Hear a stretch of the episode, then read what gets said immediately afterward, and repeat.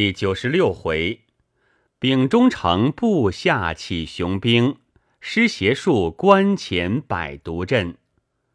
话说骆承志要到淮南探听信息，史书道：小弟记得女士那年，卞家哥哥初到山寨，我们去到淮南，文家哥哥曾再三嘱咐，死后万万不可亲自下山，唯恐被人看出。彼此性命交关，如有起兵之举，自然先令徐家哥哥前来送信。为何此时又要前去？况且那时回到半路，果被巡兵看出破绽，若不亏燕家哥哥拔刀相助，我们何能敌得许多官兵？燕勇道：“小弟只因一时路见不平，此刻四处缉捕。”叫俺有家难奔，怎么哥哥又要前去？忽见小卒来报，于公子到了，众人甚喜，迎进山寨，同史树骆承志到了阔别，问了众人名姓，续齿归坐。史树问起文府之事，于承志叹道：“文伯伯自从平了倭寇，就在剑南镇守。”后因各才女俱请假回籍，即命弟兄五个一同玩音。谁知刚过吉期，文伯伯竟在剑南一病不起。及至他们弟兄赶到，研医诊治，乃积劳成疾，诸药不效，竟至去世。幸亏午后因念文云哥哥向日代理节度印务，尚属出力。仍命承袭复职，去岁孝服已满，今因新月湖光芒已退，特主小弟前来暗暗通知，明年三月初三桃会之期，一同起兵，先把武氏弟兄四座大关破了，诸事就易如反掌。连亮道：“四关都叫何名？”于承志把。北名有水，西名八刀，东名财背，南名五火，以及命名之意也说了。隐喻道：他因木字犯讳，缺一笔也罢了，就指弃字暗中缺一笔，未免矫犟。薛选道：这四关哪一处易破，哪一处难破？于承志道。闻得有水五虎二关易破，八刀最凶，才辈尤其厉害。文家哥哥命小弟到此，一来通信，二来就命与诸位兄长商量破关之策，并命小弟到河东同张家十位哥哥着议。洛城志道：为何不请张伯伯示下，倒同十位哥哥商酌？于承志道。张伯伯也于三年前去世，如今张宏哥哥接袭其职。宋肃道：“据文家哥哥意欲先破某关。”于承志道：“有人议论宜先破难的，若把易的破了，恐他兵马并在一处，那难的更难了。若据文云哥哥之意，先破易的为佳。”盖四关破他两关，先挫动他的锐气，那两关就势如破竹了。众人道：“此说甚善，将来自应先攻有水无火二关为是。”于承志连连点头，急欲别去。众人再三挽留，于承志道：“我还要到河东把事议定，好回文府送信，岂可在此耽搁？”便必道：“哥哥既有正事，弟等也不敢过于班留。但临期在何处会齐，还要通个信息才好。”于承志道：“如先攻南北二关，自然在游水关会齐。到了临时，少不得自有关照。前日文家哥哥说，成败在此一举。彼时所有各家眷属。”都要待在军营，唯恐事有不测，与其去受武士弟兄荼毒，莫若阖家就在军前殉难，完明全节，以报主上，倒可免了许多后累。众人连连点头。徐承志别了众公子，到了河东，见了张府十位公子，即回淮南，将各话回了文家弟兄。那时承志已同司徒武儿婚配，林书香、杨墨阳也都招赘在家，只有于丽荣因隐姓埋名，住在文府，尚未许字。恰好骆承志差人下书，替便秘作罚。于承志当即应允，把于丽荣送到小瀛洲，草草完婚。过了新政，文云、张宏、史树彼此知会，约定逃会之日，在游水关会齐。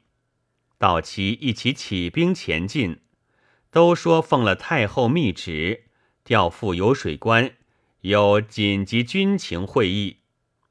沿途尽是淮南、河东官军旗号，史树一支人马也充作官军。恰好三月初三日，三路约有二十万人马陆续到齐，离关五里，放了三声大炮，安营下寨。各家眷属在大营后面也立了一个营盘。大营里面是文云、文师、文琪、文松、文晓、张宏、张芝、张衡、张荣、张香、张举。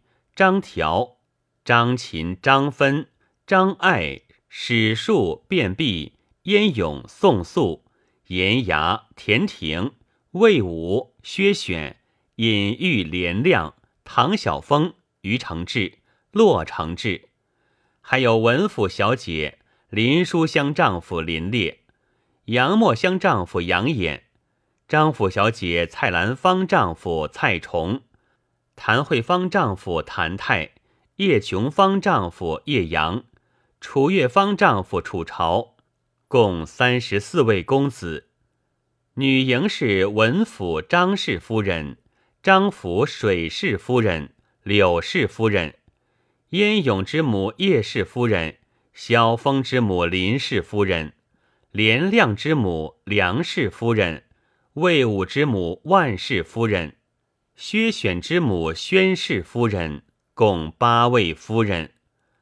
那众公子之妻是张兰英、邵红英、戴琼英、尤秀英、田顺英、钱玉英、景瑶春、左荣春、廖惜春、叶芳春、厉锦春、邹婉春、施燕春、柳瑞春、潘丽春、陶秀春。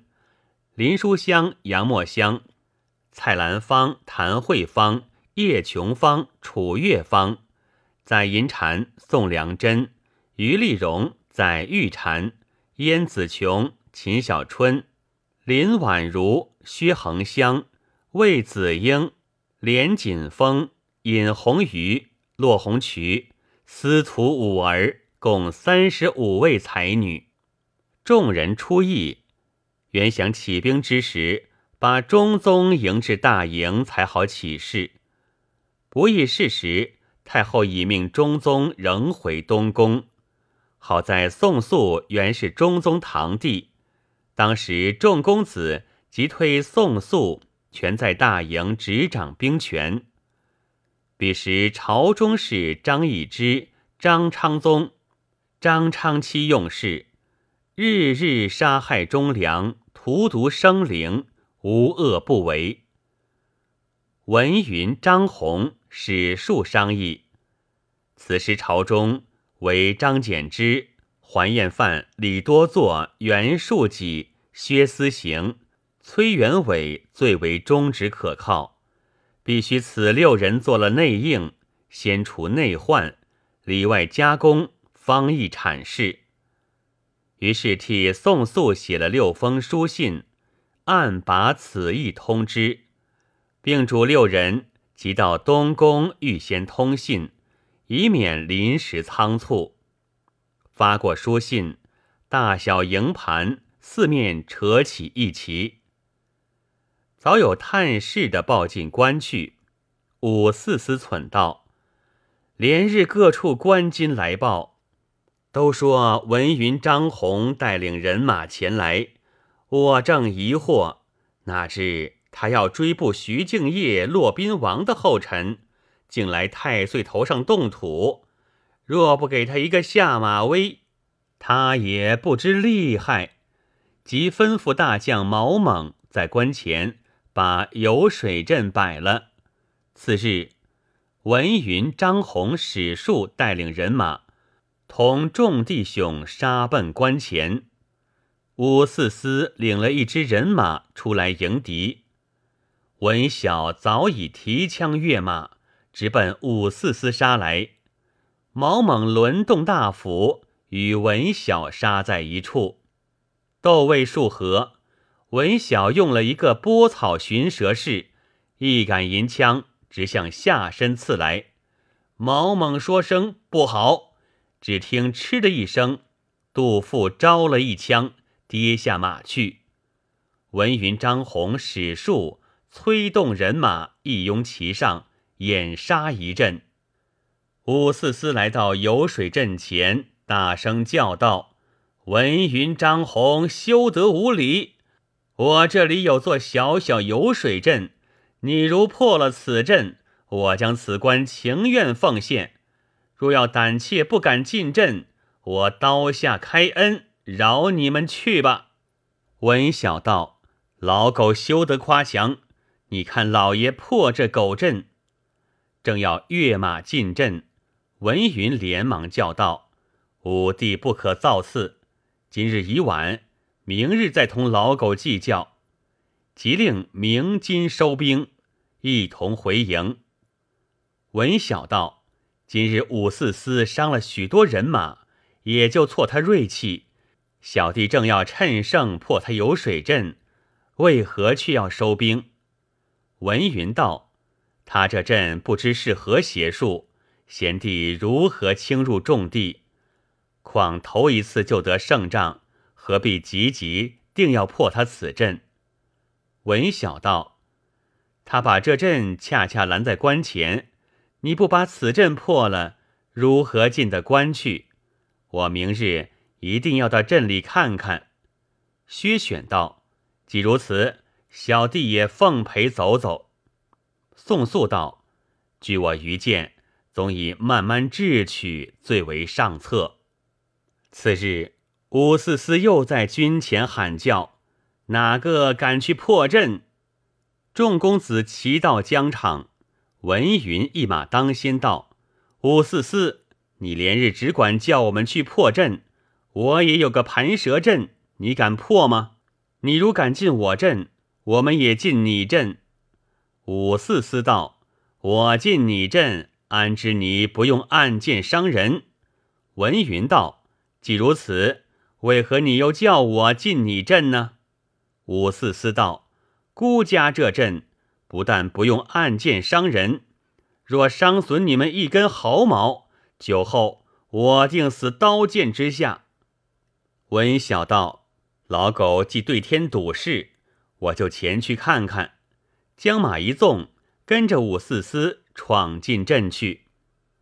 武四思早已不见，但见柳暗花明，山清水碧，遍地千绵芳草，骏马交嘶，从容下了马，即望身在战场，手牵着缰绳，顺步行去。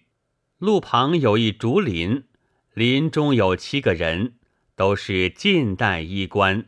在那里小酌，那股酒香阵阵直向鼻中扑来。只听林中有个白衣少年道：“此刻为何只觉俗气逼人？莫非有什么俗子来此窥探吗？”文晓听了，知他明明讥刺，意欲发挥几句。看了看，这七个人都是放荡不羁，目空一切。只得忍耐走过道，这些狂士满脸酸气，总是输在肚内不能融化，日积月累酿出来的。凡读书人沾了酸气，未有不淤。若同他较量，他一味歪缠起来，如何摆脱？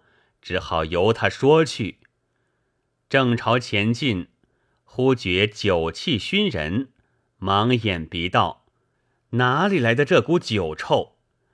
只见迎面来了一群醉猫，把去路拦住，都是酒气熏熏，身子乱晃，摇着头，伸着手道：“来来来，划三拳放你去。”文小笑道：“你们这群醉猫，吃了几杯酒就这样烂醉，这宗酒量也出来丢丑，还敢拦我去路？”急停手中枪。左五右六，撒花盖顶，四面八方一阵乱挑，把一群醉猫杀得尿屎遍地，四散奔逃。不觉眼鼻皱眉道：“蠢材，蠢材！该死，该死！只顾乱杀，哪知这群醉猫酒吃多了，却从下面环袭，被他这股臭气把马也熏跑了。”往前走了数步，路旁一家门首飘出一个酒帘，那股酒香真是芬芳透脑。文晓嗅了这味，只觉喉咙发痒，信步走进酒肆，只见上面有一副对联，写着：“尽是青州从事，哪有平原都游？”下面落的款式。欢博偶书，当中有红有题的额，是“遭秋”两个大字，旁边还有屈秀才写的一副对联是：“三杯软饱后，一枕黑田鱼。”里面坐着许多人，也有独酌的，也有聚饮的，个个面上都带三分春色，齐赞酒味之美。只得也捡一张桌坐了。有个酒保上来陪笑道：“客官要饮哪几种名酒？”文晓道：“酒家，你姓什么？”酒保道：“小人姓杜。”文晓道：“这姓姓的不好，杜者乃杜绝之意，岂非不叫我饮吗？以后必须另换好姓，不许姓杜了。”酒保道：“客官吩咐，小人怎敢再姓杜？但据小人愚见，若做卖酒生意，这个杜姓却不可少。”闻小道何以见得？酒保因指杜父道：“客官若非杜兄想吃一杯，岂肯进我小店？小人若不亏杜兄会装酒，何能销得多货？”小人之所以谆谆要姓杜者，却是为此。文晓道：“你是木旁之杜，怎么赖作肉旁之杜？岂不闹出白字吗？”九保道：“当日我们木旁之杜与肉旁之杜连过宗的，算是本家，偶尔借用也还不妨。”文晓道：“这话可谓杜撰了。我且问你。”我要饮天下美酒，可有吗？酒保道：“有有有！”忙到柜上捡了一块粉牌，双手捧来，弯着腰道：“客官请看，这就是各处所产名酒。如要哪几种，我家无不现成，比别家分外纯美。客官吃了，还要同我做主顾嘞。”文晓道：“你家可肯赊吗？”酒保道：“只要客官肯照顾，哪怕立折子三节结账都使得。我们是老实生意，断不开你老人家的虚账。”文晓接过粉牌，只见上面写着：“山西汾酒、江南配酒、真定煮酒、潮州宾酒、湖南衡酒、饶州米酒。”徽州假酒、陕西灌酒、湖州寻酒、巴县泽酒、贵州苗酒、广西瑶酒、甘肃酒钱、浙江绍兴酒、镇江百花酒、扬州木瓜酒、无锡汇泉酒、苏州福珍酒、杭州三白酒、直隶东路酒、魏徽名流酒、河州苦露酒、大名滴溜酒、济宁金波酒、云南包裹酒、四川怒江酒、湖南杀人酒、济州衡水酒、海宁香雪酒、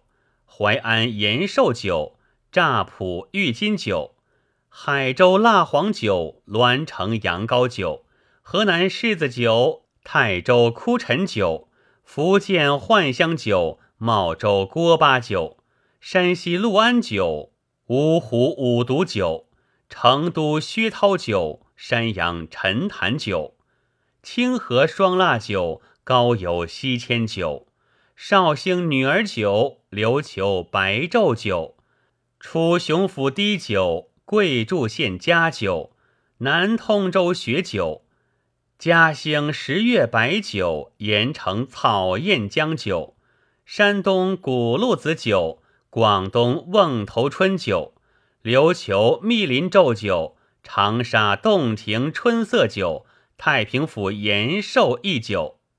文晓看了酒名，再加这股酒香直朝鼻内钻去，只觉口涎直流道：“这酒我都要尝尝。你先把水牌前面十种各取一壶来。”酒保答应，登时取了十壶放在面前，又取几样下酒之物，桌上放了十个酒碗，把酒斟了。文小蠢道。莫非这酒下了毒药吗？嗅了一嗅，香不可当。拿起一碗酒，刚放嘴边，忽然摇头道：“不可，不可，使不得，使不得。”一面说着不可，已将十碗都尝了半碗，道：“酒味虽美，哪知我生平最喜吃陈酒。”你这酒都是新酿，如何吃的？趁酒保在那里张罗卖酒，且到前面看看，可有陈酒？此时只觉发渴，须用醇酒解解口渴才好。暗暗提着枪出了酒肆，走不多时，远远有个酒旺子飘在那里，连忙攒行，来到酒肆门首。